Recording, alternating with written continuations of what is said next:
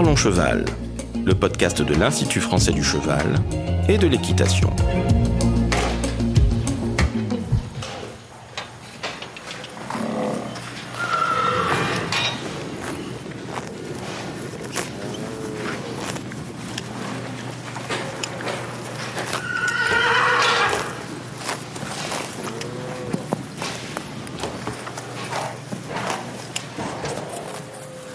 Bonjour, je suis Laurent Vigneault de l'Institut français du cheval et de l'équitation. Aujourd'hui, on vous parle du pâturage mixte équin-bovin et je reçois Laurie Brio.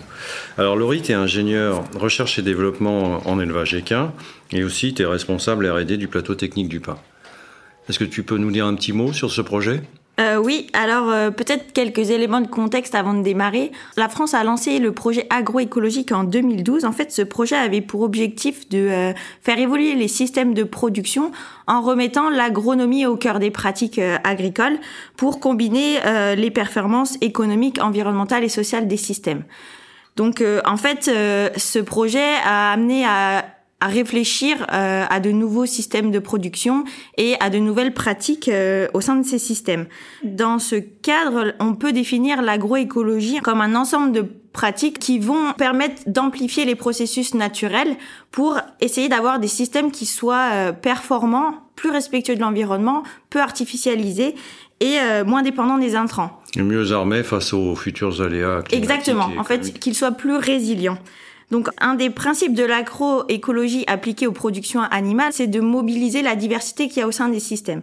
Et donc un exemple, eh bien, c'est la mixité d'espèces au pâturage. Donc on peut définir en fait euh, le pâturage mixte comme euh, la conduite de plusieurs espèces d'herbivores sur une même parcelle de manière simultanée ou alternée, et ce à l'échelle d'une saison de, pâturage. Oui, tu peux nous préciser d'ailleurs ce que tu entends par simultané ou alterné, je crois que c'est important de bien comprendre ce, ce, principe. Ouais, alors en fait, quand les animaux sont en simultané, c'est-à-dire qu'ils partagent la même parcelle, ils sont ensemble dans la prairie, alors que le pâturage alterné, c'est qu'en fait, chaque espèce va passer... L'une après l'autre. C'est ça, successivement sur chaque parcelle. Alors, Mais la même parcelle. Il y a plusieurs bénéfices attendus de cette pratique Oui, les bénéfices sont multiples. Le premier bénéfice qu'on peut euh, évoquer, en fait, c'est une meilleure valorisation euh, de l'herbe, et ce qui va permettre une diminution des achats d'aliments. Et d'un autre côté, on peut aussi euh, évoquer le bénéfice d'un point de vue parasitaire avec une diminution du parasitisme gastro-intestinal des deux espèces. Alors tout ça, on va, on va en parler en détail. Euh, j'ai envie de te dire euh, d'emblée, c'est pas une technique nouvelle, ça, ça se pratique depuis des, des dizaines d'années, non? Ah non, effectivement, euh, quand on se promène dans la campagne, euh, c'est pas rare de croiser euh, des chevaux qui pâturent avec des bovins. C'est une pratique qui existe depuis longtemps, mais le sujet d'étude en soi est, est, est, quand même assez récent. Les principaux travaux qu'on a sur la mixité équin-bovin, ils ont été faits dans des milieux à fort enjeux environnementaux et pas dans des prairies productives comme des prairies normandes, par exemple. Et donc là, ce qu'on cherche à faire avec ton étude, c'est d'objectiver scientifiquement ses bénéfices. Exactement. C'est d'apporter des euh, références techniques euh, scientifiquement euh, prouvées de ces bénéfices, euh, d'associer à la fois des chevaux et des bovins au pâturage. Et en fait, euh, l'idée, c'est de trouver des modes de conduite euh, qui permettent de tirer parti des bénéfices de cette complémentarité entre les deux espèces. Alors on va rentrer un peu concrètement dans, dans, les mécanismes qui sont impliqués dans cette pratique. Et déjà, donc il y a tout un aspect alimentaire, pâturage hein, que tu as abordé. Donc on va essayer de maintenant de l'expliquer.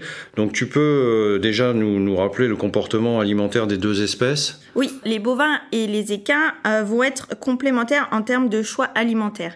Ceci va permettre de limiter les zones de refus et euh, d'améliorer la valeur du couvert alimentaire.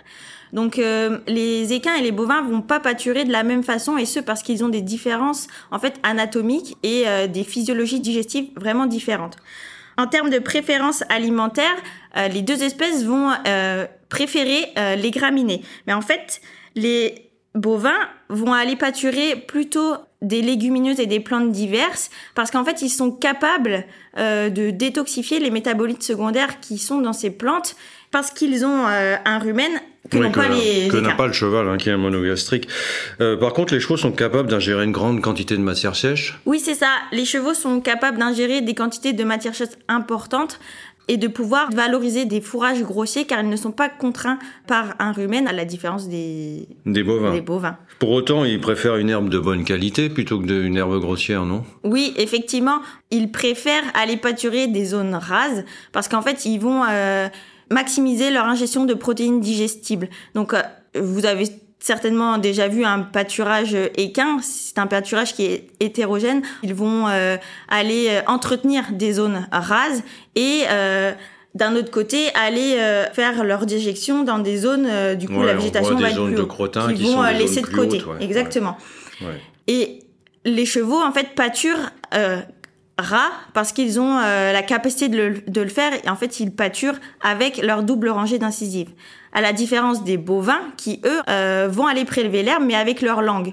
Donc, eux, ils vont aller plutôt manger dans des zones euh, de hauteur d'herbe plutôt intermédiaire, de 5 à 8 cm, parce qu'en fait, ils n'ont pas la capacité d'aller manger dans les zones rases. Et du coup, c'est ça qui fait cette complémentarité entre les deux espèces, Tout à puisque fait, ouais. les chevaux vont euh, aller manger dans les zones rases, J'imagine que le, le chargement doit avoir un rôle, parce que plus il est important, moins ils vont avoir le choix, non? Donc, euh, c'est un peu ça l'équilibre à trouver. euh, donc, les éleveurs ont des stratégies différentes. Quand c'est un éleveur bovin et qu'il va avoir des équins euh, à côté, il va du coup euh, utiliser les chevaux pour nettoyer les refus des bovins. Donc euh, là, en fait, l'éleveur va contraindre les chevaux à aller manger dans les refus des équins. Le cheval ne le fait pas spontanément puisqu'il préfère aller pâturer dans les Non, zones rases. préfèrent trier naturellement. Du coup, à l'inverse, un éleveur équin qui a des bovins et qui veut nettoyer les refus des équins va utiliser les bovins euh, pour faire cela. Alors il y a un autre volet qui est très important, c'est le parasitisme. Je voudrais qu'on y vienne maintenant.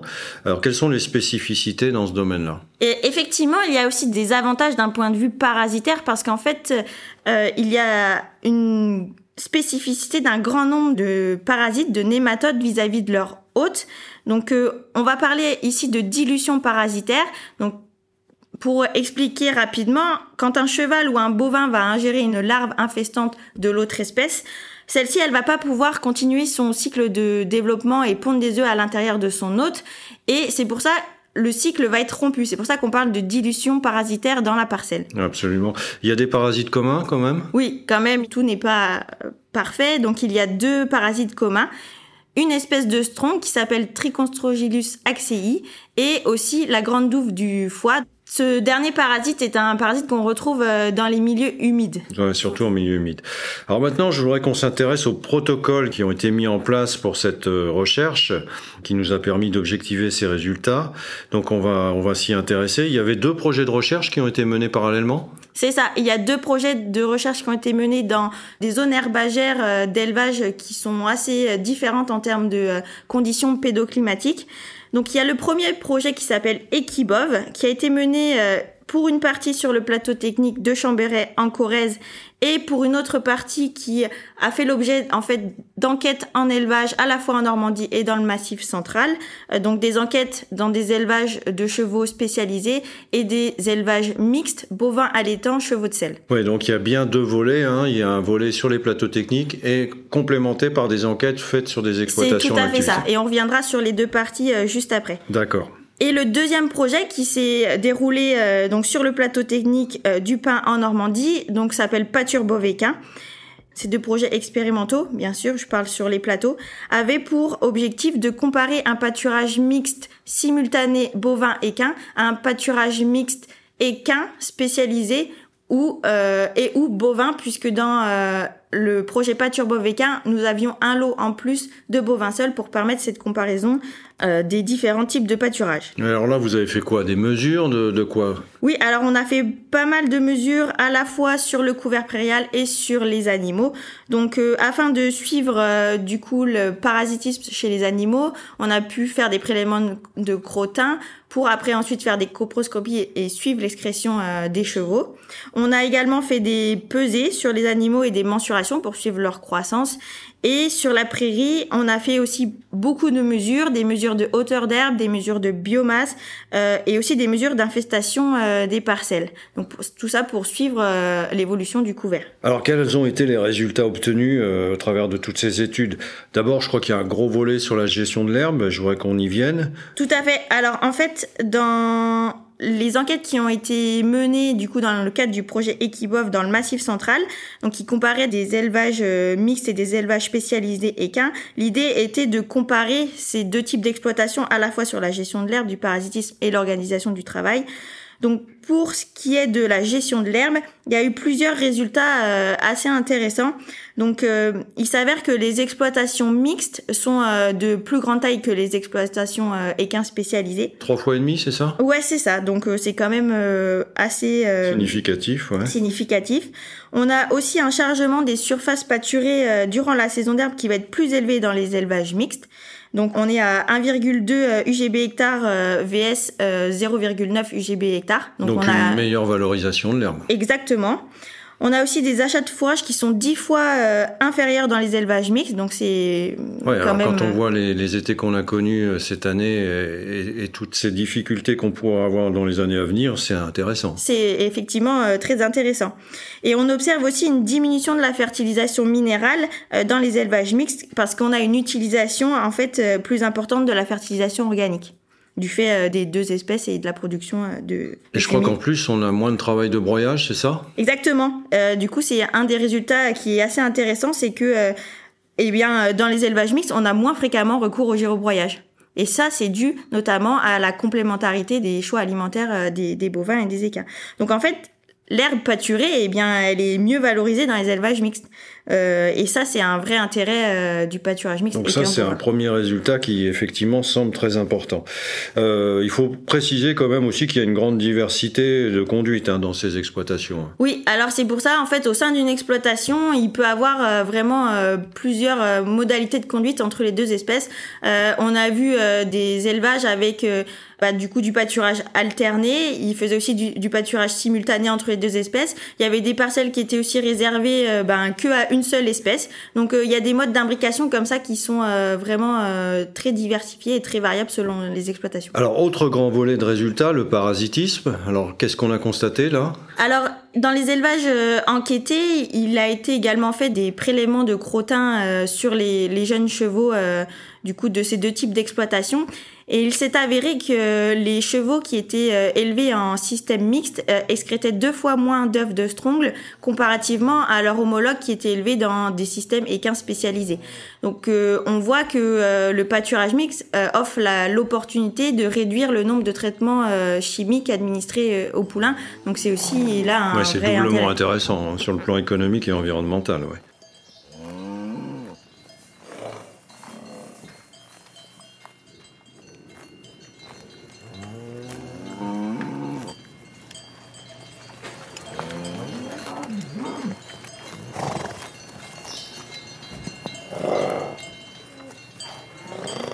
Alors, autre grand volet euh, de résultats, l'organisation du travail. Là aussi, est-ce qu'on a constaté des bénéfices? Alors oui, il y a plusieurs résultats qui ressortent. Euh, le premier, c'est que le temps disponible calculé euh, est faible dans les deux types d'exploitation, donc bovin allaitant équin et équin spécialisé.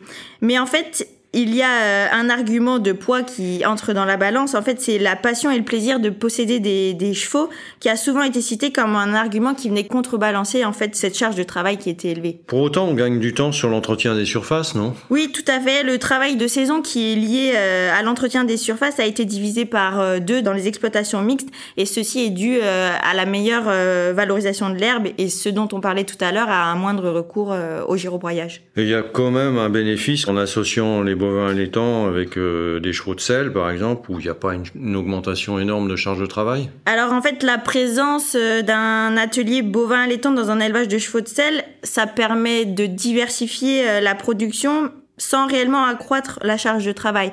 Après, ce que je voudrais rajouter quand même, c'est que on est bien dans le cadre de d'élevage bovin allaitant chevaux de sel. Ouais, c'est bien spécifique. Si ça avait été une production bovin lait, les résultats auraient été totalement différent. Donc euh, c'est un point de vigilance quand même. Alors là, ce sont des résultats donc liés aux enquêtes. Alors il y a quand même aussi les travaux menés parallèlement sur les plateaux techniques de l'IFCE, notamment à Chambray.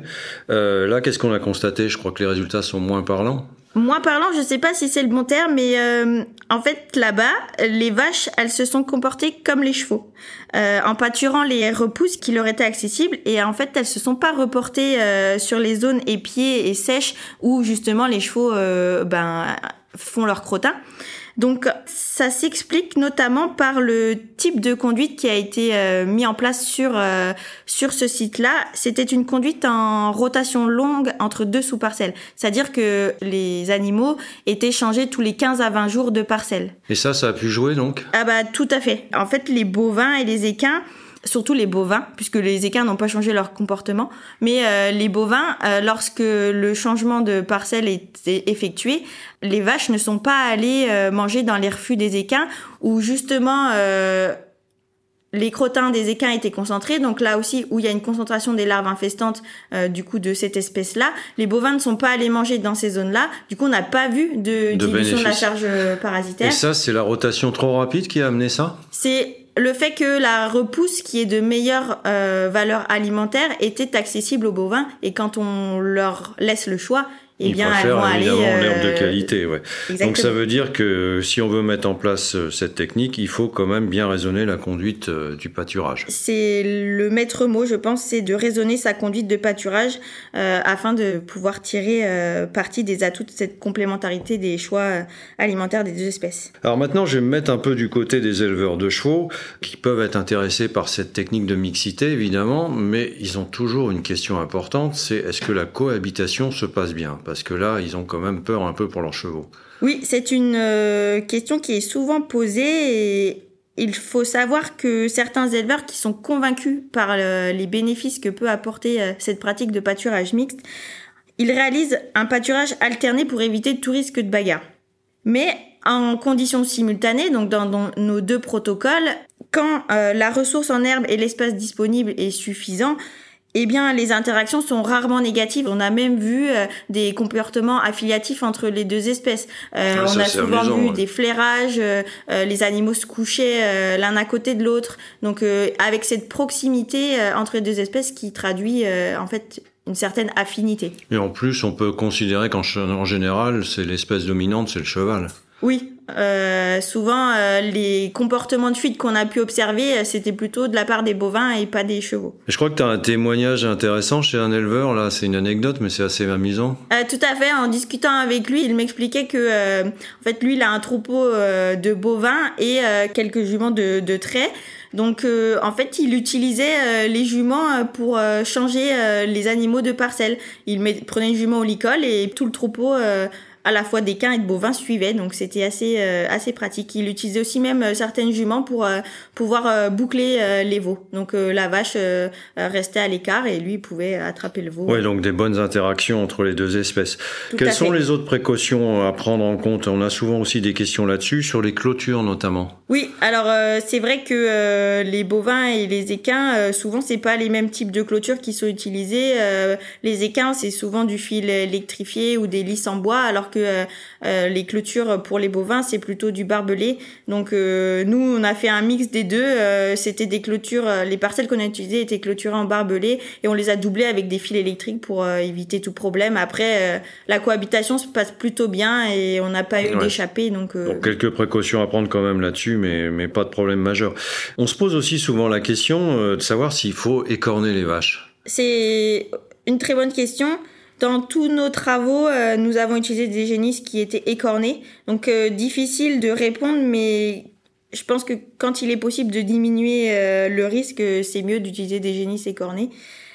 Et après, une autre solution, c'est de faire du pâturage alterné. Après, nous n'avons pas d'études qui montrent que un pâturage alterné vs un pâturage simultané, quel est le mieux quel est le pâturage qui permet d'avoir euh, les, meilleurs, résultats. Mais ça, on, va en parler tout à l'heure. Ça, c'est. Mais, mais euh, donc quand même, il faut faire attention à ce point-là, hein, je, je, pense. Euh, il y a aussi une phase d'habituation à prévoir entre les animaux. Nous, c'est ce qu'on a privilégié dans nos protocoles. Euh, sur le plateau technique IFCE du pain, nous avions réalisé une habituation euh, des animaux en stabulation avant leur mise au pré. Donc, euh, on disposait de plusieurs cases. donc, les bovins et les équins pouvaient se flairer à travers les barrières. Et lorsqu'on a mis au pré les animaux, on a d'abord mis les équins en premier. Après, c'était dans une grande surface quand même. Nous avions 3 hectares à disposition. Et ensuite, on a amené les bovins parce qu'il peut avoir des réactions de peur. On a quand même vu pas mal de ronflements de la part des chevaux Mmh. et avec une, euh, une distance assez importante entre les deux espèces au début qui, au fur et à mesure, euh, se rétrécit et, on- et après, ils pâturent ensemble euh, de manière assez proche. Alors là, on parle euh, du pâturage mixte bovin-équin. Euh, Est-ce qu'on a étudié la question euh, entre euh, les ovins et les équins? Alors sur le terrain, il y a certains éleveurs qui le pratiquent, mais euh, on manque euh, vraiment de données et d'études pour justement ici aussi objectiver euh, les bénéfices de cette association euh, au pâturage. Donc là Donc, aussi, il y a je des, peux des pas vraiment répondre. euh, il y a des perspectives mais d'études ça peut futures. être effectivement des pistes de d'études pour les, les années prochaines. Alors, on a parlé en détail des études menées sur les plateaux techniques euh, de l'IFCE, mais il y a encore un projet en cours, je crois, sur ce domaine. Effectivement, il y a encore des données analysées euh, dans le cadre du projet euh, Pâture Beauvéquin parce qu'il a fait l'objet d'une thèse en collaboration avec une université brésilienne euh, sur notamment euh, l'observation euh, des choix alimentaires des animaux au pâturage, donc des bovins et des équins. Donc, là, on est plutôt sur le domaine comportement, quoi. tout à fait. Et le volet alimentaire, puisque euh, l'étudiant a pu euh, observer euh, plus de 300 heures quand même les animaux euh, dans la prairie, donc c'est une quantité de données euh, non négligeable. Et en fait, l'idée c'était de d'essayer de voir comment les animaux composent leur repas, qu'est-ce qu'ils mangent, en quelle quantité, d'estimer des flux d'ingestion, la qualité des bouchées prélevées. Tout ça, euh, c'est une caractérisation qui est vraiment assez fine. Et euh, cet étudiant regardait également euh, la distance d'alimentation des animaux vis-à-vis des déjections des, de, Ouais, de ces fameuses espèce. zones où les chevaux ne vont pas pâturer. Tout à fait, pour voir si euh, il y avait aussi une stratégie en lien peut-être avec l'infestation parasitaire des animaux au pâturage. Alors, on arrive au volet des perspectives, parce qu'il y a encore pas mal de questions qui se posent, euh, auxquelles on aimerait répondre. Par exemple, le ratio bovin-équin Oui, c'est une question qui nous est aussi euh, souvent euh, posée, mais à l'heure actuelle, il est difficile de dire bah, combien de vaches pour combien euh, d'équins. Euh, ça, c'est vraiment euh, des questions qui feront euh, très certainement l'objet de futurs projets euh, de recherche. qu'on puisse effectivement le quantifier.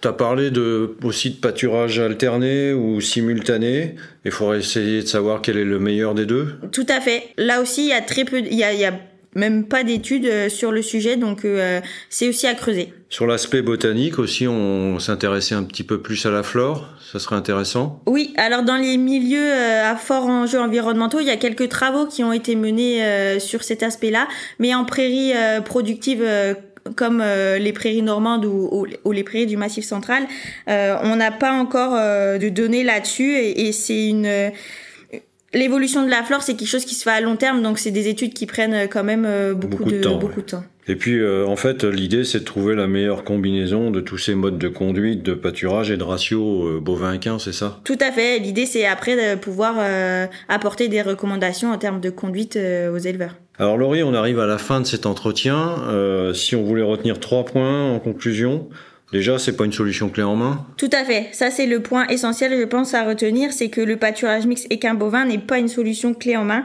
et qu'il est nécessaire de raisonner sa conduite pour pouvoir euh, euh, favoriser cette complémentarité des choix entre les, les deux espèces et pouvoir tirer bénéfice euh, de cette association au pâturage. Alors deuxième point, on a pu l'objectiver quand même, et ça c'est très bien. Ça, ça amène une meilleure gestion et valorisation de l'herbe. Oui, avec tous les résultats que je viens de vous présenter, euh, on voit bien que l'herbe est mieux valorisée euh, dans les systèmes euh, d'élevage euh, mixte. Et dernier point, un petit bénéfice quand même sur le volet parasitaire. Oui aussi, euh, on a quand même pu montrer que le pâturage mixte permettait une diminution de l'excrétion euh, d'œufs de strongle, donc euh, une réduction aussi de- du nombre de vermifuges administrés aux animaux, donc c'est quand même un, un avantage non négligeable. Donc une technique tout à fait intéressante.